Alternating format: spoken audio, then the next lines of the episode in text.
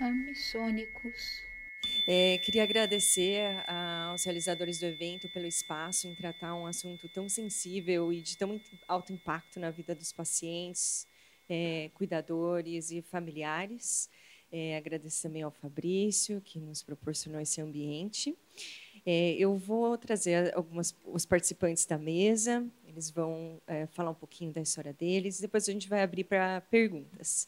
É, trazer o Norberto Fischer, pai da Anne Fischer, primeira a ganhar.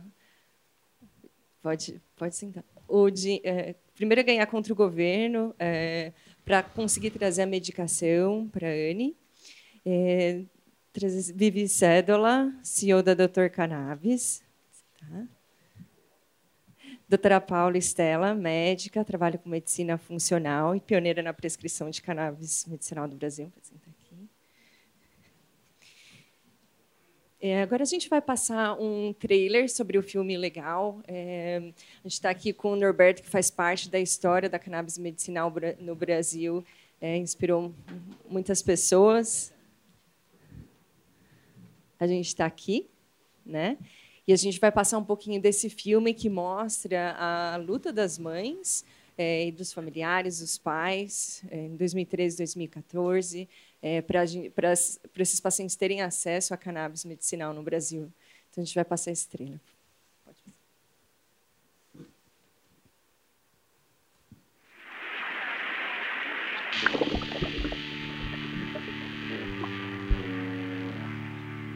Quando a gente ficou sabendo do CBD, que nós decidimos importar, nós tínhamos a consciência que era um produto derivado da cannabis e, por esse motivo, ilegal no país.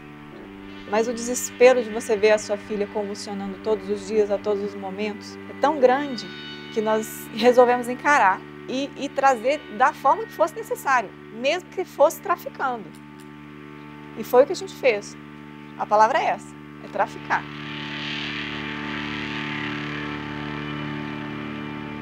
Quem não, não sabe já é contra. Quem não estuda já é contra. Né? De antemão, é derivado da maconha, é, sou contra.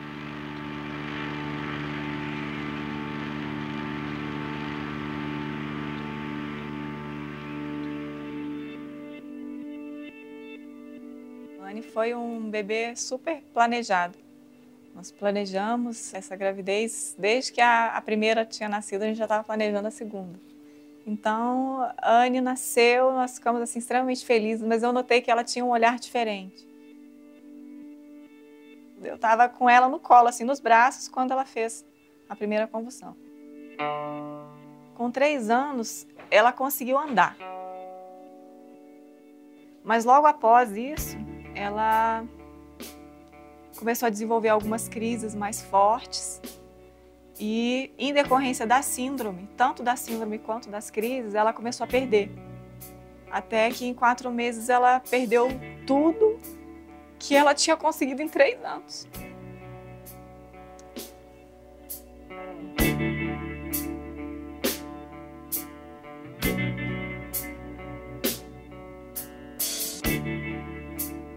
Mas mesmo com essa tristeza toda, a gente nunca perdeu a, a, a esperança de, de um dia ela ganhar é, novamente as suas habilidades. Né? E foi exatamente essa esperança que moveu a gente de, de revirar o mundo atrás de alguma coisa que pudesse ajudar. E o que nós conseguimos encontrar foi o CBD. O que ela perdeu em quatro meses, que ela ficou no zero, o canabidiol devolveu em nove semanas. Em 2013, nós estávamos preocupados que a gente não conseguia passar para o médico o sentimento da quantidade de crises que ele estava tendo. Então aqui, por exemplo, um dos gráficos de outubro mostra realmente a quantidade de crises que ela estava tendo. Realmente a quantidade é muito agressiva. Em novembro, as crises realmente continuaram fortes, até que no dia 11 do 11 nós demos a primeira dose do canabidiol. Uh, demorou ainda um tempo, né, fazer o efeito, mas a gente já percebia que começou a clarear um pouco o gráfico. No final de novembro, o comportamento de crise já tinha reduzido consideravelmente. De 60 para 19. Na sequência, em dezembro, A Anne ainda teve algumas uh, infecções, ela ficou um pouquinho doente, mas mesmo assim havia um, um comportamento, uma redução do número de crises. Quando chegou em janeiro, realmente a diferença foi radical, né? Porque já na segunda semana de janeiro praticamente zerou as crises.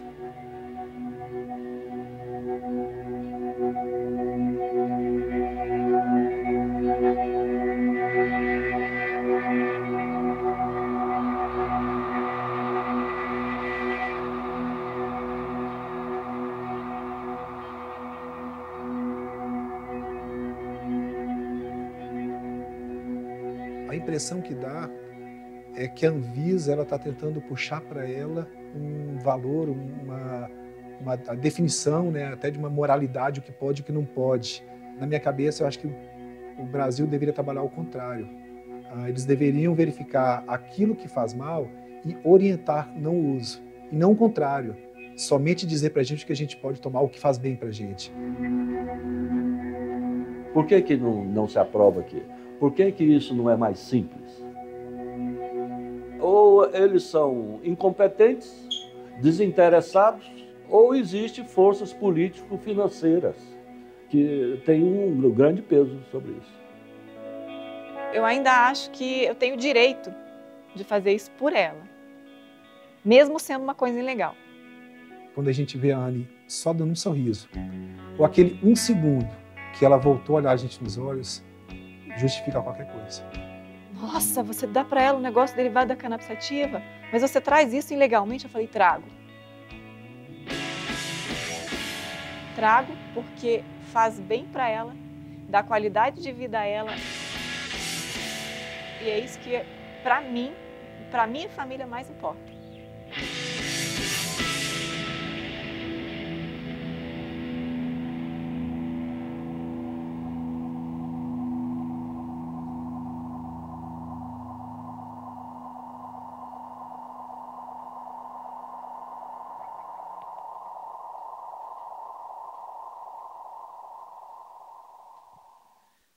Obrigada. E foi a Anne né, que inspirou é, tudo isso e permitiu que a gente estivesse aqui, Norberto. Permitir que esse tópico pudesse ser falado no evento de inovação, é, num lugar só seu em especial. E cada vez mais permitir que essa sua história atinja outras crianças, outras famílias, porque a qualidade de vida não é só do paciente, mas também da família. Obrigada. Valeu. Eu vendo o vídeo, desculpa, é, não tem como não sentir, né, como não se tocar com, com tudo isso que tem acontecido, com toda, todas essas mudanças, né, ah, como dói o coração saber que milhares de pessoas ainda hoje não são beneficiadas simplesmente por uma palavra chamada preconceito. Isso dói. Então, assim, é, é, eu acredito que a gente não pode ficar calado, a gente tem que falar, tem que gritar. Tem muita coisa ah, para a gente mudar nesse Brasil. Desculpa. Tô... É... Bom, te falei em outras oportunidades, falei hoje de novo. É... Vocês me inspiraram a voltar ao meu país, coisa que eu não queria, estava 10 anos quase fora. É... Mas essa luta e essa resiliência que faz toda a diferença. Eu estava nos Estados Unidos revalidando meu diploma, sem interesse de voltar. Uh, é, entendendo que tinha todo nos Estados Unidos toda uma estrutura já acontecendo. Eu estudava na biblioteca da Cornell University, que é uma universidade famosa de lá. Tinha até impressora 3D do meu lado, mas não tinha uma pessoa discutindo esse tópico num, num ambiente universitário é, de, de tão alto nível. E eu durante o processo de revalidação, descobri que isso era uma terapia viável. Em nenhum dos livros que eu estava estudando isso era mencionado. É, descobri que a gente tinha um sistema endocannabinoide que também não era mencionado em, em, em nenhum, nenhum lugar. É, comecei a pesquisar mesmo lá como eram os medicamentos e os produtos, e a realidade é que os padrões ainda estavam muito fora do que qualquer, do que qualquer médico qualquer familiar pudesse ter uma referência de normalidade. Então, eram caixinhas, às vezes com uma folha de cannabis, que traz uma conotação negativa durante essa parte do acesso, educação extremamente é, limitada e, ainda difícil de ser acessada. é, e essa vontade de pegar nas, pela mão e na rédea, né? Uma obrigação moral. Quando você começa a descobrir é, o potencial e a qualidade de vira, vida, vira uma obrigação é, moral. É, eu tinha uma experiência antes em P&D, em desenvolvimento de produto, e decidi ir para essa área porque eu entendi que é, mais pessoas precisavam pegar isso na rédea e fazer a coisa acontecer. Depender dos outros já não fazia mais sentido.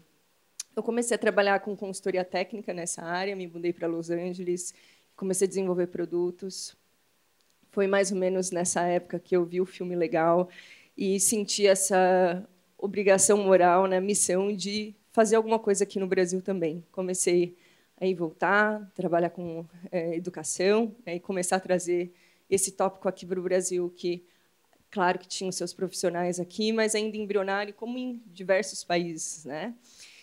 E olhar a sua história, Norberto, e olhar para o meu lado praticamente numa utopia, né? Que a gente lá com tanto acesso a dispensários, cepas, meios de administração, produtos e qualidade, e aqui o Norberto e a família lutando para ter um simples acesso e a gente não conseguia achar um caminho do meio, né?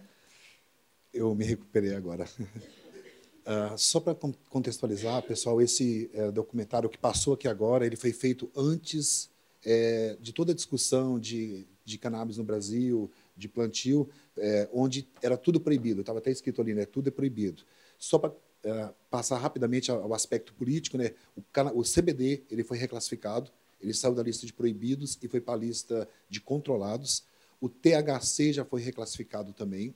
Ah, conseguiu-se criar um processo, um protocolo de importação. Nas primeiras pessoas que importaram canabidiol para o Brasil, eh, você tinha que vir a São Paulo para fazer o desembaraço aduaneiro ou contratar um despachante, e você ainda pagava 60% de impostos sobre a nota fiscal. Hoje você consegue comprar recebendo na sua casa sem pagar impostos. Uh, o processo é simples? Não, ainda existe muita burocracia na Anvisa. Então, assim, a gente precisa avançar muito nesse processo de possibilitar, importar. Em paralelo a isso, a gente está lutando muito para que se autorize a, a produção no Brasil para pesquisa, para medicamentos, e esse material está pronto desde setembro de 2017. E aqui eu repito uma perguntinha para o pessoal lá da Anvisa. É, o que está esperando? Por que ainda não foi colocado para discussão da sociedade? Por que não se inicia o processo se toda a documentação está, está pronta desde setembro de 2017? Então, esse é o cenário hoje.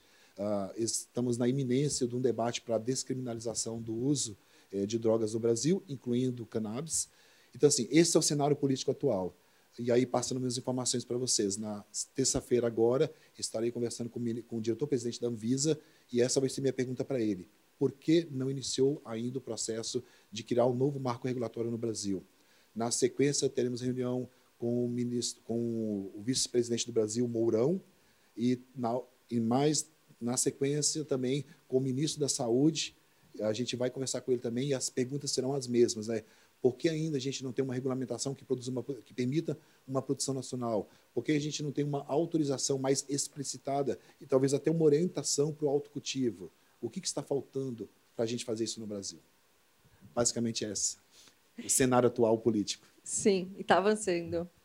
Está até mais rápido, eu acho, que a gente ainda achou que fosse, né? Exatamente. Se a gente olhar em 2014 a situação do Brasil, uh, há dois dias eu estava em Criciúma, dentro de uma universidade de, da área médica, onde a direção da universidade chamou os alunos para falar sobre cannabis medicinal. Imagina isso há cinco anos. Talvez se a gente tivesse há cinco anos aqui nesse, nesse mesmo local fazendo essa palestra, quando a gente sair, seria todo mundo preso para apologia às drogas. Então, assim, eu acho que mudou muito. Você vê no centro de São Paulo, dentro do festival PEF, você poder falar abertamente sobre o uso de cannabis, você falar sobre a possibilidade é, terapêutica e comercial, é uma coisa que não dava nem para imaginar há cinco anos atrás.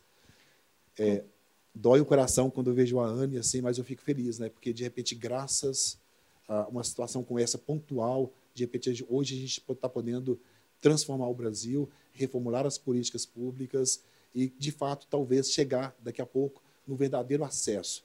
Porque só importação não atende 1% do que, do que a gente tem de necessidade. Exato. E essa experiência na universidade mostra que cada vez mais as pessoas estão sim falando de educação. É, acabou sendo um dos meus focos, além da parte de estratégia terapêutica. Hoje fundadora de uma escola médica sobre cannabis medicinal, a Intercam Academy, a International Academies Academy. E nessa ida e vinda dos Estados Unidos, conheci outras figuras inspiradoras, como a doutora Paula, também focada na parte de educação. A gente esteve presente no primeiro evento médico é, do Brasil, né? foi um marco. A gente é, pegou na, na rede nas mãos né? e começou a fazer as coisas acontecerem. Esperar pelo outro não tem como. É, a gente foi uma experiência super legal porque foi num hospital grande, né? Naquela época.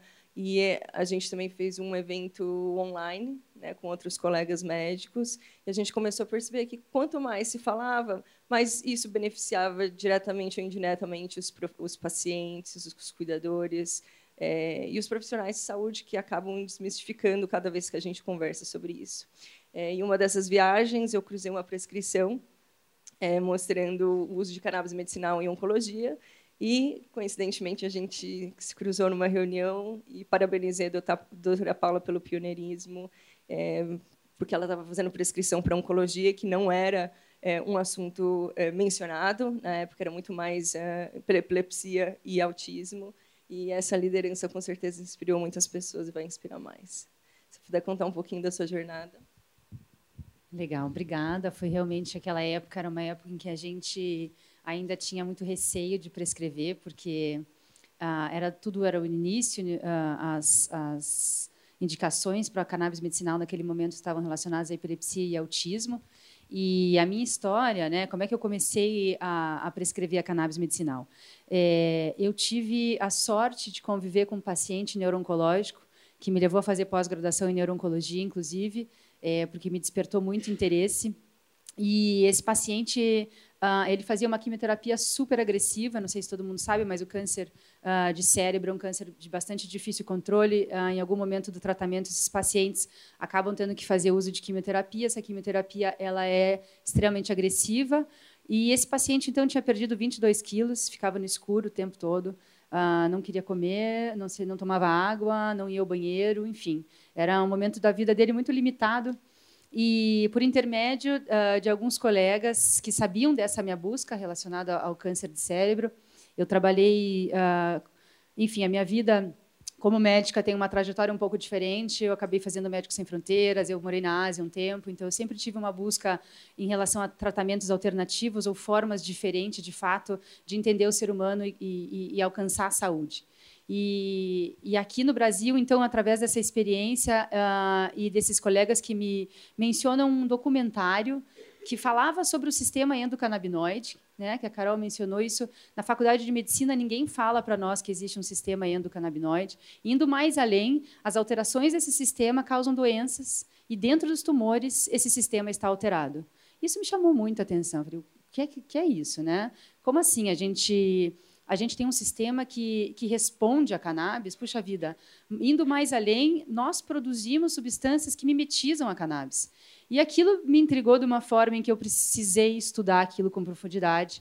E eu começo, então, a frequentar os congressos mais importantes, entro em contato com esses pesquisadores do documentário são pesquisadores que estão há mais de 17 anos pesquisando a influência da cannabis dentro dos tumores e que, de fato, então, já provaram, não só esse grupo, como outros grupos, que existe um efeito antitumoral. E hoje eu trabalho com medicina funcional, que é uma medicina, é uma terapia muito abrangente em relação à, busca da saúde do paciente. Então, ela interfere no estilo de vida e o porquê que aquele paciente está ficando doente. E eu recebo muitos pacientes oncológicos é, por conta disso, inclusive. É, eu comecei, então, a prescrever para esses pacientes e, e, foi incrível, na verdade, assim, é incrível todos os dias. Eu costumo brincar que eu vejo pequenos milagres no meu consultório de chegarem pacientes ah, no, em momentos do tratamento ah, onde eles, inclusive, querem partir, querem acabar. Já deu, assim, já, acho que já contemplou to, né, o, o que poderia e eles começam a fazer o uso do canabidiol, eles começam a usar cannabis da forma medicinal para estimular fome, apetite, diminuir a ansiedade, a depressão, e eles melhoram. Então, é, é, é muito gratificante, inclusive, trabalhar hoje, é, atuar na medicina dessa forma, porque eu vejo os pacientes é, de fato se transformarem e melhorarem a qualidade de vida deles. É, Para mim é uma honra estar aqui hoje, dividir minha história com vocês. É, todo esse caminho que eu escolhi fazer e esse pioneirismo em relação à prescrição de cannabis medicinal hoje é, é faz parte da minha vida e eu vou lutar até o final para que isso seja uma terapia disponível para todos, inclusive. Uh, é muito importante que todo mundo aqui saiba que qualquer paciente no Brasil tem o direito de usar cannabis medicinal, uma vez que ele encontra um médico que saiba prescrever. Obrigada. Eu fiquei muito feliz quando eu fiquei sabendo que a gente ia dividir, né? Acho que um, uma, vários anos de luta, cada um do, do seu lugar, desde 2013 lá trabalhando com isso. Você foi uma das primeiras pessoas, né? Quando eu voltei, acho que 2016 a gente acabou se encontrando, né? Pessoalmente. É, e o seu posicionamento como mulher e, e líder aqui no Brasil, né? iniciando esse trabalho, é, mostra algo que nos Estados Unidos acontece. Nos Estados Unidos, a indústria da cannabis é que mais emprega mulheres e imigrantes. E aqui no Brasil não foi diferente. Aliás, foi a Kate que teve a coragem na casa, não foi o Norberto. Né? Então, era um grupo de leoas. Essas leoas, acho que inspiraram é, é, todos nós. É, aquela foto da leoa com sangue na boca e com a boca aberta, essa era a, a, a energia dessas mães e nós, como médicos, de, de, de, de vir uma chavinha, vir uma chavinha aqui, aqui, ó. E a gente estava comentando um pouco mais cedo que no começo não é a planta. Hoje sim a gente somos apaixonados pela planta, mas no começo era pura indignação e obrigação moral de você saber que isso pode beneficiar alguém. Como que você vai fazer isso sozinho? E podia ter feito isso sozinho e continuado trazendo a mala, mas é, é, é a obrigação moral do cuidado do outro, do outro familiar que está passando pela mesma coisa. Ou de, se você não falar, alguém poderia ter escutado. Independente de onde você está, você tem aquela... É, ser humano e você sente que o outro também precisaria escutar. E aqui no Brasil, além da CAT, também a Vivi Cedola, né, numa posição é, de gestão, de liderança em empreendedorismo no Brasil. E a sua história também pode inspirar muitos aqui, e estão inspirando com certeza. E seria legal é, escutar um pouquinho da sua jornada, Vivi. Legal. Bom, obrigada, né, de novo por estar aqui compartilhando essa mesa com vocês. Acho que todo mundo está aqui há mais tempo nessa história de cannabis medicinal do que eu. Uh, acho que faz um ano e meio, mais ou menos, que, por intermédio de uma pessoa em comum com a doutora Paula, eu soube isso que ela acabou de falar. Qualquer paciente hoje no Brasil tem direito a ter acesso e a ter um tratamento com cannabis medicinal legal. Uh, e a gente se revolta em ver que muitas pessoas acabam recorrendo à ilegalidade pra, em busca de um, de um tratamento confortável, ou às vezes por uma questão de custo, de preço. É, é revoltante notar isso. Né? Então, a gente entendendo que o tratamento com canabinoides podia mudar vidas, se sentiu na responsabilidade, bem como você traz. Bom, agora que eu sei essa informação, o que, que eu faço com isso? Né? Eu, particularmente, estava em um momento de transição. Eu saí da empresa anterior que eu tinha cofundado, que era um negócio de impacto social. Então, quando eu falo em negócio, sim, a gente precisa gerar riqueza, enquanto a gente corrige algum problema fundamental do mundo. Eu entendo que esse é o caminho é, não sou médica, né, como, como as duas painelistas colegas, também não sou mãe, então não tenho uma relação particular. Você... não sou pai também de uma criança nessa condição, apesar de eu ser mãe, sim. Uh, mas eu me senti na responsabilidade de fazer algo, queria montar um novo negócio de impacto, olhei isso e me perguntei por que, que não tem ninguém contando essa história direito. Né? E trazendo a experiência digital que eu já tinha, não só da empresa anterior, mas antes, eu entendi que eu poderia trazer esse impacto. E foi aí que começou essa história toda de Dr. Cannabis. Então, vamos contar uma história, vamos corrigir uma injustiça, porque um, evidências remontam a cada vez mais antigas, né, milhares de anos atrás, do uso terapêutico da cannabis, antes da medicina existir da forma que ela é hoje. Então, Há menos de 100 anos atrás, a gente viu um proibicionismo acontecer no globo todo por conta de lobbies, de empresas, de interesses comerciais. E hoje a gente precisa pedir licença ou até desculpa para usar algo que a gente sempre fez. É uma planta que, enfim, a natureza sábia criou para se adequar ao nosso corpo. Né? Então, essa história está inversa. Se foi uma publicidade negativa que colocou a gente nesse lugar, que a gente cria agora, que a gente leve a informação correta, para que as pessoas entendam que existe um caminho. É um caminho simples? Ainda não é simples. É barato? Não, esse pode ser um impeditivo. Né? A gente sabe que famílias como a do Norberto entendem que o valor, é, muito mais do que o preço desse tratamento, o valor é muito grande. E levam isso a cabo e vão até a última consequência para conseguir um tratamento de fato. Mas uma pessoa que tem uma. Aí não vou entrar em detalhes de patologia, mas, por exemplo, fibromialgia, que a gente sabe que debilita muito, ou enfim, uma dor crônica, uma enxaqueca, uma artrose, um, uma operação de joelho. Já recebi pacientes na Doutor Cannabis assim, ficou mal feito, não quero operar de novo, sinto dor para sempre. Essa pessoa não sabe, mas ela tem direito também. Ela acredita que, uh, por ela não ter convulsões, um quadro convulsivo frequente, ela não poderia pleitear isso, mas sim ela pode. Então, o que a gente quer é contar essa história, e isso entra até em um lado de. Eu não gosto muito do termo ativismo, mas é, é, é um ativismo muito ativo. Né? A gente cria um problema para a Anvisa. Então, hoje, a forma que eles usam de trabalho, eles analisam paciente a paciente, um a um. E na hora que a gente cria um volume muito grande de pessoas pleiteando essa autorização, a Anvisa vai ter que encontrar uma outra solução. Então, é nesse sentido que a gente busca influenciar esse meio uh, via Dr. Cannabis, conectando médicos, pacientes. Só uma informação: pela regulamentação da Anvisa, eles têm sete dias para responder uma solicitação. A média hoje é de 45 dias. É, não sei se todo mundo sabe, acho que ninguém falou né, sobre a RDC, mas acho que mas qual parte da RDC? A RDC, é, a RDC 17 de 2015, ela foi criada e regulamenta todo o processo de autorização é, individual para compra de produtos é, não registrados no Brasil. E aí os canabinoides, né, eles se enquadram dentro dessa regulamentação. Então, assim, da mesma maneira que ela foi criada, ela deveria ajudar, hoje ela passou a ser um entrave. Então, as famílias já estão entrando na justiça para poderem comprar sem ter que passar pela Anvisa. E aí eu questiono algumas coisas que acontecem. A doutora Paula estuda 7, 8, 10 anos, é, tem uma experiência de vida. Aí ela prescreve. É, nada contra, mas o que um técnico de nível médio na Anvisa vai ler um documento feito para o doutor Paulo e vai dizer, não, não autoriza a liberação desse produto? Com base em quê?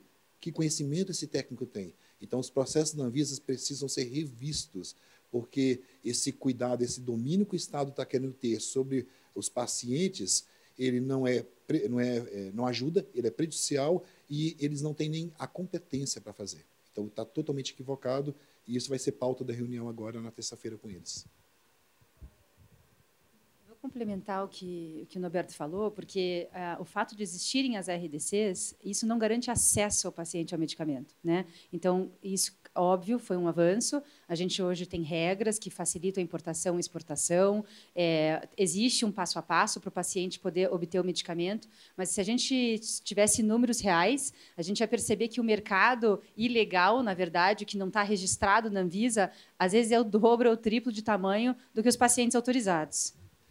Esse fez comentário é, é perfeito. Ah, só para vocês terem uma noção dessa movimentação, a gente conseguiu no Distrito Federal uma lei distrital que dá o produto gratuito na farmácia de alto custo. Então, em Brasília, uma pessoa que quiser comprar o canabidiol, ele pode comprar, ele, pode, ele recebe do governo. Adivinha se é simples? Óbvio que não é. E como é que a gente conseguiu é, criar essa lei lá? Porque o governador não queria. Então, nós mostramos para o governador que uma diária de UTI de uma criança com epilepsia custa aos cofres públicos a diária R$ 8.500. Uma diária. Essas crianças, quando começam a usar o canabidiol, elas param de se internar nas UTIs. Ou seja, com uma diária eu pago, às vezes, seis meses de tratamento de uma criança. Ou seja, para o governo que tem uma primeira impressão de que dar acesso ao canabidiol vai ser prejudicial, é o contrário. Eles estão economizando muito dinheiro com essas crianças. Então, às vezes, a gente precisa mudar os paradigmas, mudar a forma de perceber as coisas. É, quando a gente traz números para a mesa, é que aí a gente começa a ter noção do tamanho do, do que é que nós estamos falando de fato, né?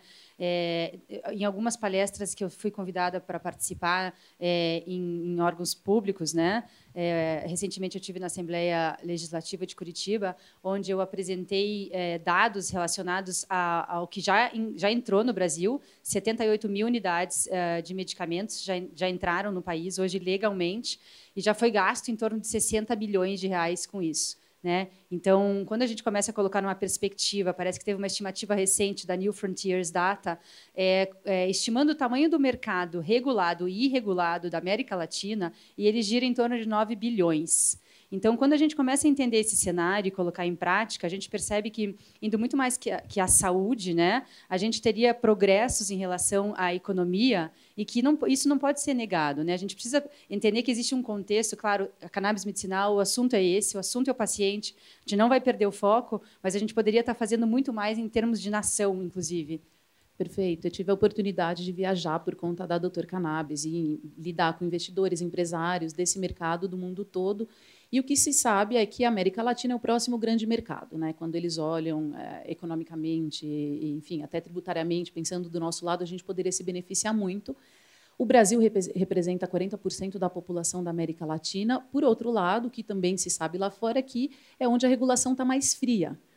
É, e o que pesa contra, né? A gente corre o risco de se tornar um país meramente consumidor quando a gente tem um potencial agro, um potencial uh, de recolhimento de tributos e redistribuição disso, para não dizer redução, impacto na saúde. Então, o que eu acredito e o que eu venho pleiteando quando me reúno com parlamentares, quando eu vou na Anvisa e por aí vai, é que a gente tenha uma regulação 360 que não pense unicamente. O que eu vejo hoje, hoje, são projetos de lei que falam vamos cultivar em casa, e aí a gente acho que tem comentários relevantes do lado de vocês sobre isso, sobre o cultivo para uso medicinal, uh, tem ressalvas, mas ele é muito específico, ele é muito pontual, ele não olha o todo. Né? E a gente acaba caindo em questões no Brasil, como a gente já viu. Tem, tem é, pacientes no Brasil que têm autorização para autocultivo em casa, para produzir o próprio medicamento, com habeas corpus, judicializaram, ganharam, mas não tem autorização para importar semente.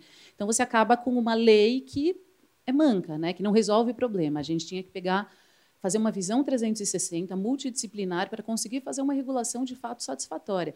Não vejo hoje nenhum país totalmente satisfeito com a regulação que tem, talvez o Canadá um pouco mais, né? Eles têm regras, por exemplo, hoje eles não podem vender, comestíveis, produtos que você vai comer com, com canabinoides, mas vão poder vender em 2020. As regras são essas. Então, o mercado se prepara, as pessoas se preparam. Mas o Uruguai também reclama, é uma regra de cinco anos atrás que ainda não está ideal, especialmente na parte medicinal. É, Estados Unidos, enfim, também estão com o hemp agora melhor regulado, mas ainda tem uma série de questões. Então, isso, para mim, lança duas luzes. Né? Primeiro, a gente precisa regular e fazer isso direito, mas depois, a gente tem sim hoje um acesso. Então, numa dessas viagens, acho que a Carolina estava lá, até comentei com ela, tinha um mapinha do mundo e mostrava Brasil, medicinal, regulado. De fato, a gente tem, tem um caminho de acesso, longe de ser o ideal. Mas se a gente for olhar para o mundo, a gente também não está muito diferente. Está né? Tá todo mundo querendo mais e querendo melhor. Então, vamos discutir isso e vamos partir do ponto do melhor ponto possível. A gente tem acesso e vamos contar isso para as pessoas. Obrigada, Vivi. Eu só fazer um comentário assim que passou pela minha cabeça. Você fez o, ah, esse comentário dos comestíveis, né? Que aí existe toda uma preocupação. Não, você vai comer uma bolacha que tem CBD, não sei lá o quê. Ai, meu Deus, parece uma coisa de outro mundo, né? Então temos que é, proibir o leite materno, porque o leite materno é um dos alimentos mais ricos em CBD que é produzido.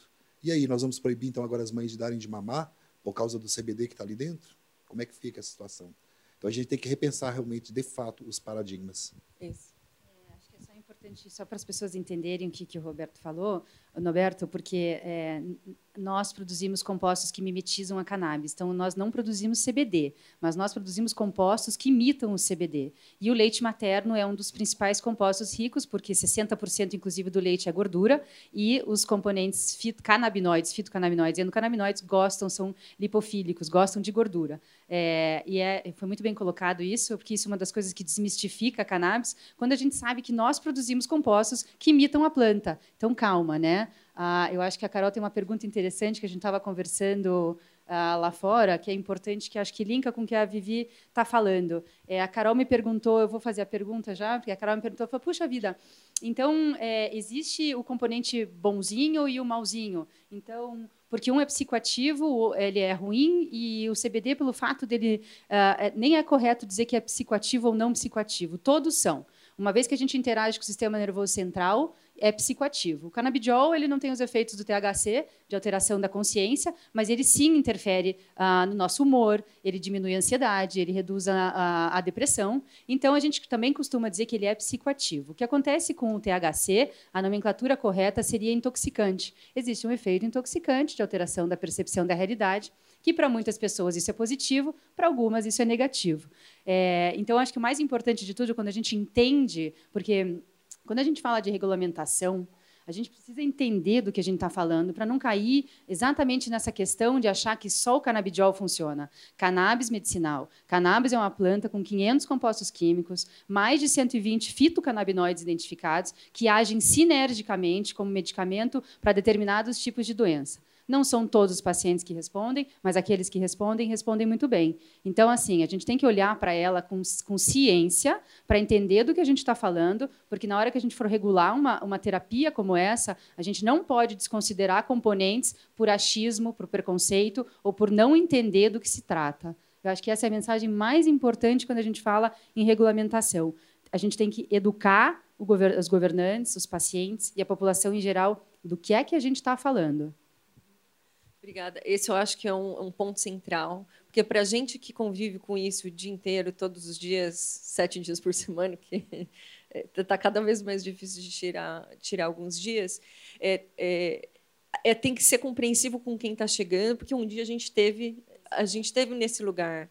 É, quando no começo me falaram, ah, alguns pacientes usam de forma fumada, vaporizada, aquilo eu, eu tinha dificuldade de, de, compreender como um médico estava tendo essa discussão. Era muito fora é, da, da realidade de, de, se sentir seguro. Né? É, então, eu acho que é bom, essa desmistificação é essencial. E também a presença de empreendedores, porque é só com volume de pessoas, só médico ou só paciente não resolve a situação e eh, aos poucos está crescendo no Brasil, porque tem que ser uma, uma massa conjunta, não pode ser unilateral. Né? Hoje, o Brasil tem é, um, uh, um pioneirismo em algum, de algumas formas, né? principalmente nessa parte do acesso. Muito mais aqui no Brasil é um acolhimento, lá fora é muito mais uma commodity, a gente que faz esse carinho acolhedor que é diferenciado. Hoje o Brasil tem uma empresa que é está sendo acelerada pelas Nações Unidas, é, então isso é um ponto importante de que é, entidades grandes de fora estão olhando para o Brasil e valorizando. Não é não é só a gente aqui na luta, as pessoas não estamos mais sozinhos, que eu acho que era esse sentimento que a gente tinha no começo de alienígena.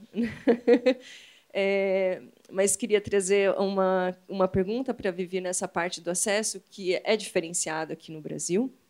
É, é, um pouco das, dos desafios que você tem identificado, Vivi, como empreendedora, como preocupada com o impacto social e como que é esse acesso hoje para os pacientes.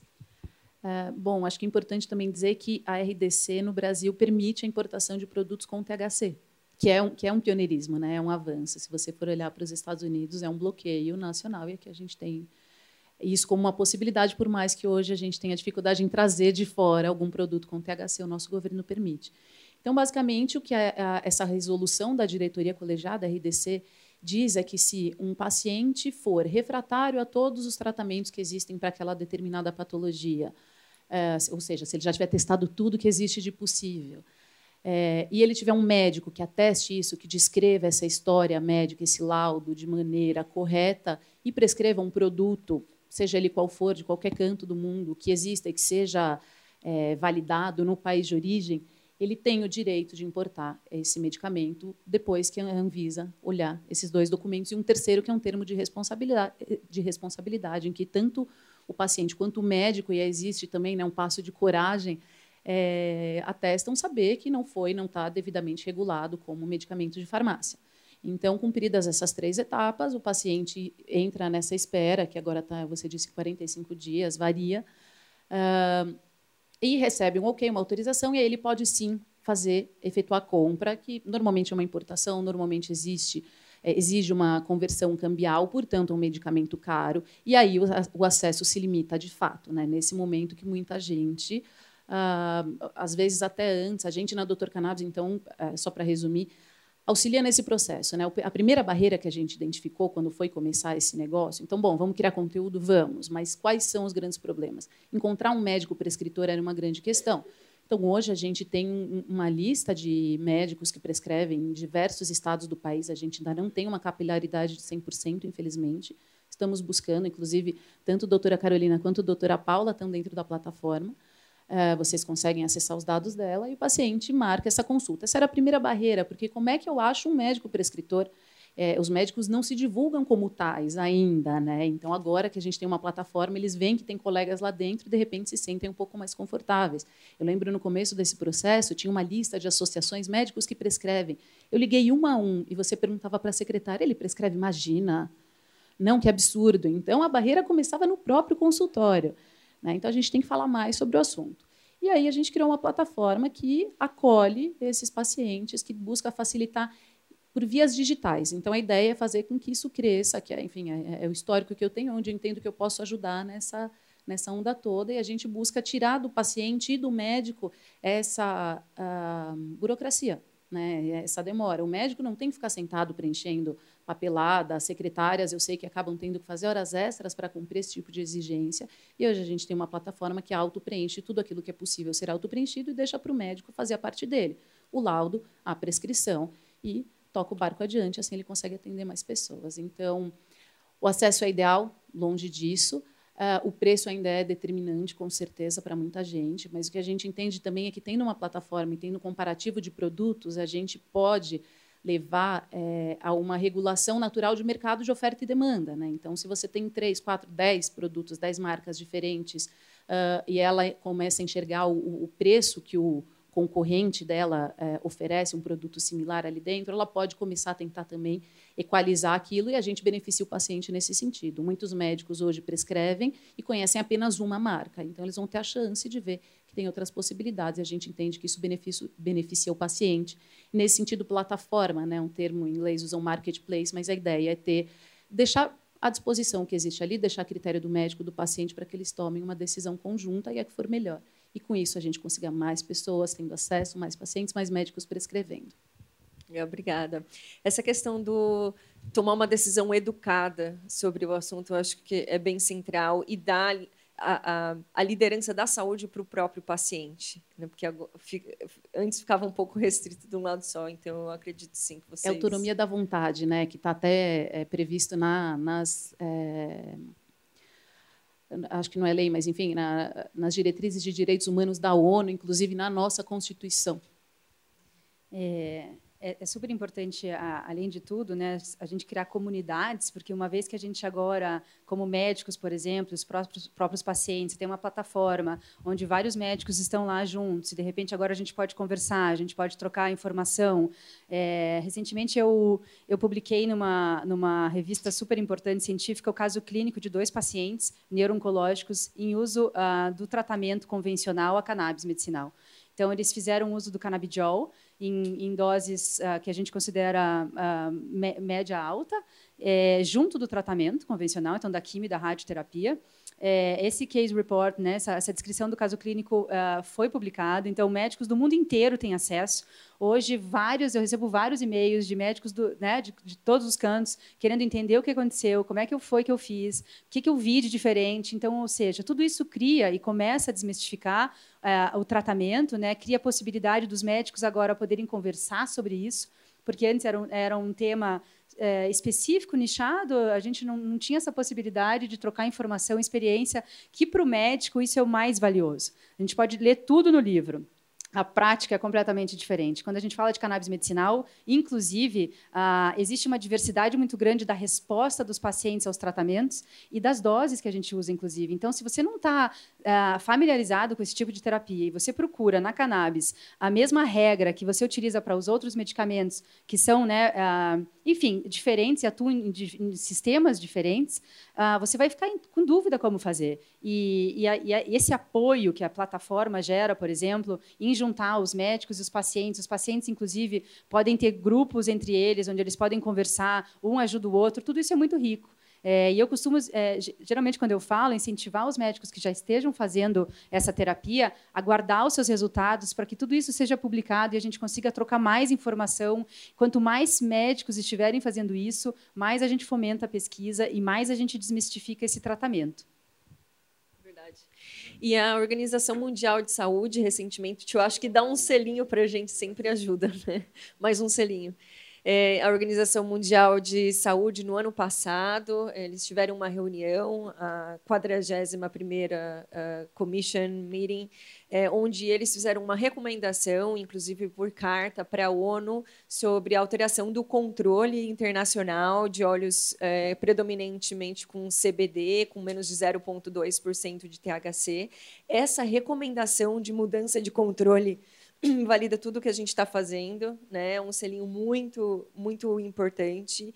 É na, quando a gente dentro do consultório é uma é um empurrão diferente, porque pega aqui mesmo, escutar essas histórias, escutar que assim o que mais me impressionava no começo era conseguir dormir quatro horas e, e, e a emoção do dormir quatro horas. E eu não tenho filho. Mas eu, eu ficava pensando como que a pessoa consegue dormir quatro horas e a emoção dela conseguir dormir, aquilo ser um alívio de uma diferença enorme.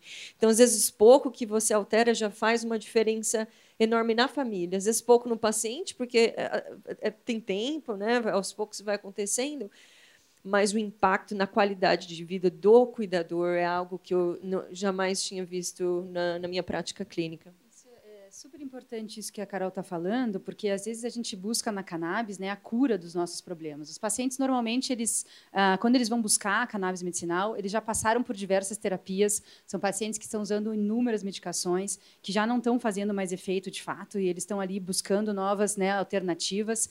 É, então, isso, é, isso é super relevante nesse contexto, porque não necessariamente a, a cannabis precisa curar para ela ter uma relevância no contexto clínico e terapêutico desse paciente. O fato dela aumentar a qualidade de vida. E talvez um dos aspectos mais importantes da terapia com a cannabis é quando você devolve autonomia para o paciente. Aquele paciente que é aquilo que a, que a Carol mencionou sobre o sono, mas a gente indo além de um aspecto em que pacientes às vezes têm dificuldades para comer, para se vestir, necessitam de ajuda o tempo todo, e ele consegue ficar mais autônomo, ele precisa de menos ajuda, ele está mais apto a realizar um trabalho, ou a cuidar do filho, ou pequenos avanços ou pequenos ganhos no dia a dia daqueles pacientes representam muita coisa para quem está naquele contexto, inclusive a família. Né?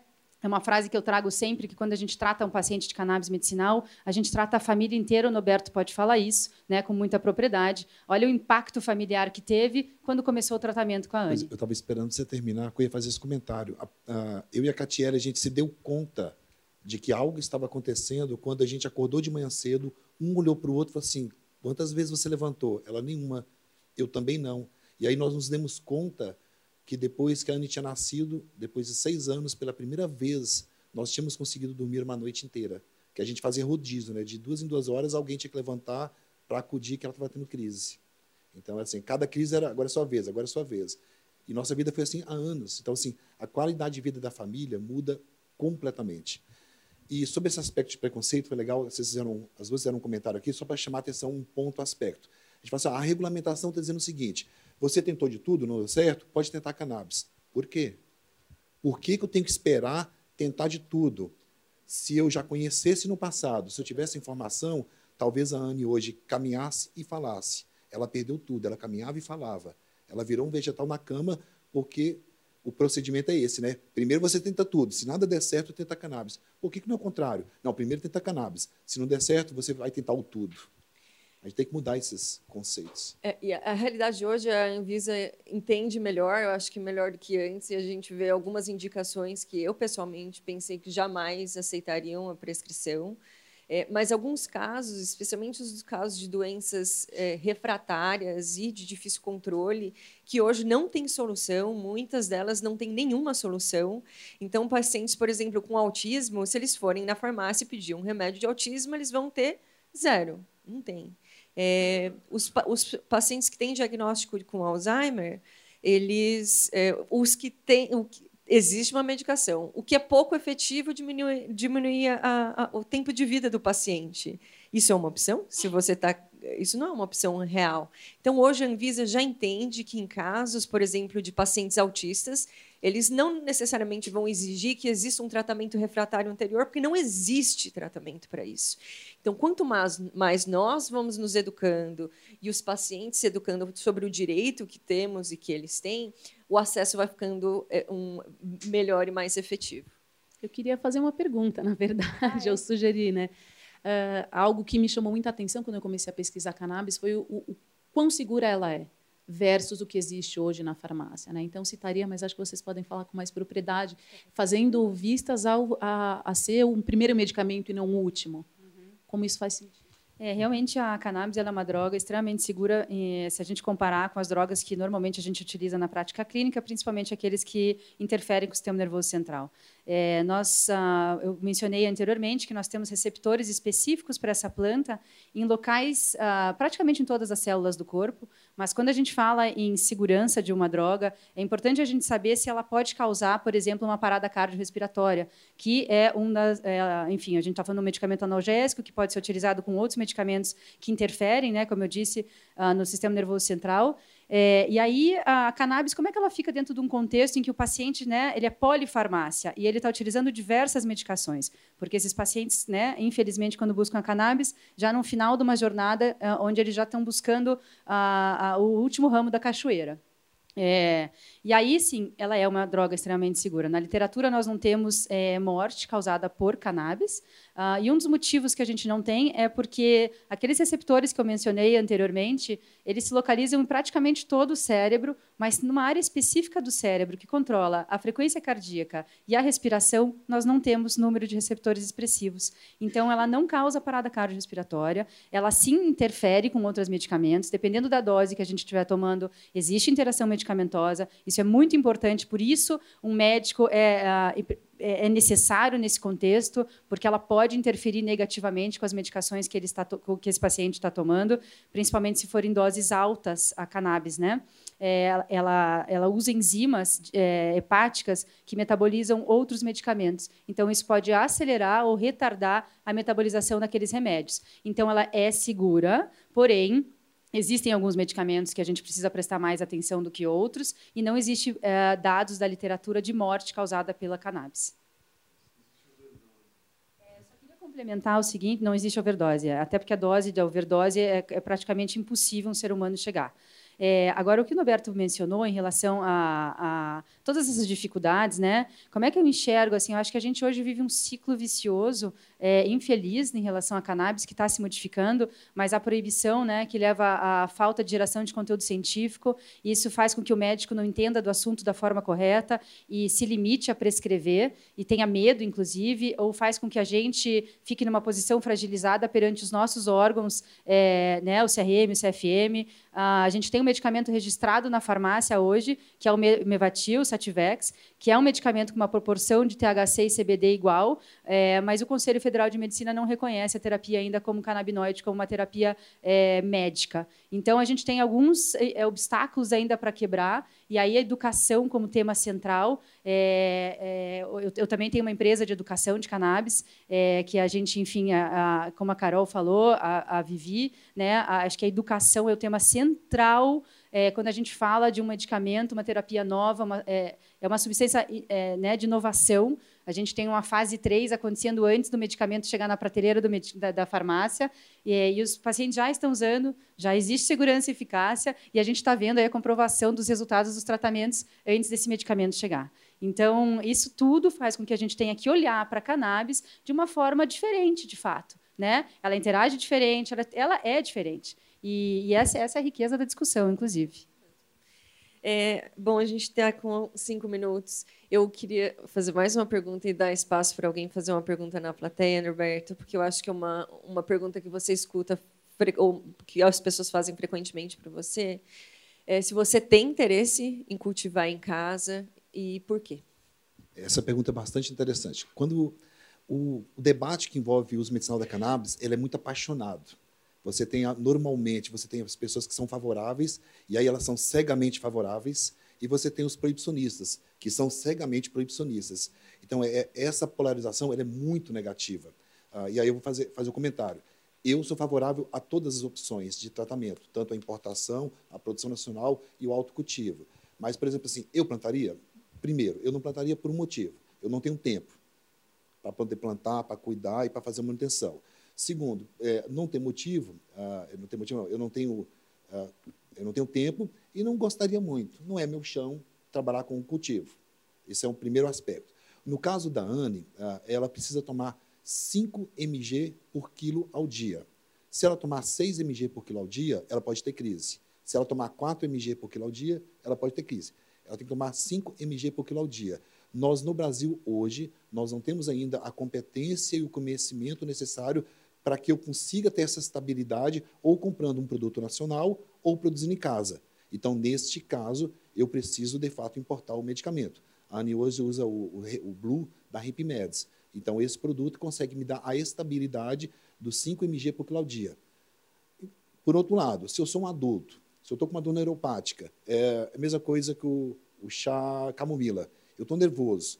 Eu tomar um saquinho de camomila, ou tomar cinco, eu, adulto, sei comunicar, eu posso dizer, fiquei com muito sono, fiquei com pouco de sono, funcionou ou não funcionou. Então, para um tratamento com adulto, eu acho que o autocultivo ele passa a ser uma opção interessante porque você consegue conversar, você consegue interagir e ter essas informações. No caso de uma criança que ela não se comunica, ela não fala o que sente, é muito arriscado. Então você precisa de fato ter, é, ter uma regular, um, um processo produtivo muito seguro, de muita qualidade. Então, assim, respondendo a pergunta, né? então eu não planto hoje por falta de conhecimento e tempo, e acho que se eu plantasse, eu também não conseguiria ter o nível de tecnologia necessário para o medicamento dela. Se fosse um uso adulto, um uso social, é uma outra história e aí é um outro debate. Legal. Não, não tem um habeas corpus. Obrigada, Norberto. É, eu acho que só uma, é, um ponto para complementar a questão da continuidade, que é um, para a gente uma grande preocupação como médicas, porque às vezes o paciente faz em casa, tem um cultivo bom, um produto bom, e aí tem um fungo na planta e o paciente não tem como continuar e perde. Não, uma, é, outra situação é também. A gente não consegue hoje uma produção artesanal em que eu diga assim, ao final eu vou ter tantos de percentuais. Eu consigo, depois de obter, não, antecipadamente não. Eu consigo, depois de obter, saber quanto deu. Basta mudar a intensidade da luz, basta mudar a quantidade de água, basta o estresse que a planta passa, eu vou ter diferentes percentuais de canabinoides. Então, assim, isso é uma coisa que precisaria ser desenvolvida. Eu acredito que no futuro a gente vai ter esse conhecimento no Brasil, a gente vai evoluir nesse, nesse, até esse nível, mas para isso a gente precisa ter um novo marco regulatório e que se incentive a pesquisa, até para a gente chegar numa produção de, é, artesanal doméstica com alto nível de precisão, mas hoje a gente não tem. É, eu vou ser breve, porque eu acho que a gente está com o tempo curto e vai ter uma pergunta. É, eu só queria mencionar, isso é super importante quando a gente fala de cultivo caseiro, ou óleos artesanais, ou tudo isso, porque, enfim, eu recebo no consultório vários pacientes é, que chegam já com a seringa, doutor, eu comprei, e eu quero saber como é que eu uso. É, não sei. Na verdade, eu não sei o que tem aí dentro, eu não sei quem fez, eu não sei que solvente foi utilizado, o que, que tinha dentro dessa, dessa planta ou dessa terra. A cannabis é uma planta que ela extrai do solo é, o que tiver naquele solo. Então, se aquele solo tiver chumbo, mercúrio, ela vai, aquele chumbo e mercúrio vai estar no seu medicamento. Né? Quando a gente faz um concentrado da cannabis, que é o óleo, a gente está concentrando tudo que tem nela. Então, pesticidas, fungos, bactérias, o que tiver lá. E a gente, quando a gente quer um medicamento, a gente quer um medicamento onde a gente saiba o que tem dentro e ele esteja livre de impurezas e, né, e etc, de toxinas. Então, muito cuidado com o que vocês encontram por aí. Eu vejo no Mercado Livre é, produtos que, que são falsificados sendo vendido com o nome das empresas hoje que estão aqui no Brasil e o paciente na, na, na tentativa, né, no desespero, acaba comprando esse esse sonho da cura, o sonho, enfim, e às vezes nem medicamentos tem dentro uh, desses rótulos, etc. Então, é, eu sugiro sempre procure um médico, conversem, tentem fazer isso da forma mais organizada possível, para que isso evite que vocês acabem se machucando com produtos que não são cannabis. E aí o paciente chega no consultório e fala: Eu usei cannabis, mas minha dor aumentou. É, mas eu não sei se lá dentro é, tinha, é, doutora, né? Esse comentário foi perfeito. A gente pegou um óleo artesanal que é produzido, não importa de onde, e fomos fazer o teste. A pessoa colocou lá que tinha 12% de CBD. Tá, tá. Quando foi feito o teste pela equipe lá da Margarete, no Rio de Janeiro, eles descobriram que aquele óleo que eles testaram tinha zero de CBD. Então, isso é o risco. Às vezes você pode, no afã de querer ajudar, você pode até atrapalhar. É verdade. Eu vou passar aqui é, para um colega nosso, um colega médico, que vai fazer uma pergunta. Infelizmente, não vai dar para a gente fazer outras. A gente vai ficar aqui um pouquinho mais. Então, quem quiser fazer depois, tá bom? Na realidade, não seria uma pergunta. Eu sou médico há 52 anos e dei aula em duas faculdades. Mas eu não vou falar de mim. Nesse interim, eu comecei a tratar paciente autista. E veio uma moça trazer o filho dela para que eu cuidasse. Essa moça, ela já saiu nos jornais porque ela cultiva em casa, ela tem uma ação contra ela que ela conseguiu eliminar. E ela produz o presente. E nós, como pudemos ajudá-la, que a biorressonância, que é uma coisa que a gente mexe, mede com energia das coisas. E através da energia do medicamento, você fica sabendo tudo, onde ele está agindo, onde ele age preferentemente e afasta toda a possibilidade de fazer mal. É conhecer a biorressonância. É técnica, tem duas técnicas que você mede a energia com a energia do teu corpo. E aí você. Como? Exatamente. Quando a frequência do medicamento bate exatamente com o teu corpo, você aumenta até a força na mão, porque uma das técnicas é feito do Bidigital Org Test, é feito com as mãos. Então, a biorressonância define tudo isso de problema. Define se 5 realmente, é, que você estava falando, é o ideal ou não. Ele dá todos os detalhes. E dá, inclusive, você examina cada órgão. Eu, no momento, esta moça que produz em casa, eu estou fazendo pesquisa em câncer, usando a biorressonância, e ele é bom. Tá certo? Ele é bom. Mas você está fazendo com óleo também ou não? Fazendo com óleo que ela produziu. Ah, tá. E vou dizer mais uma. Eu vi uma, um produto da Abrace, é metade do efeito do que ela produz. Por biorressonância dá para fazer tudo.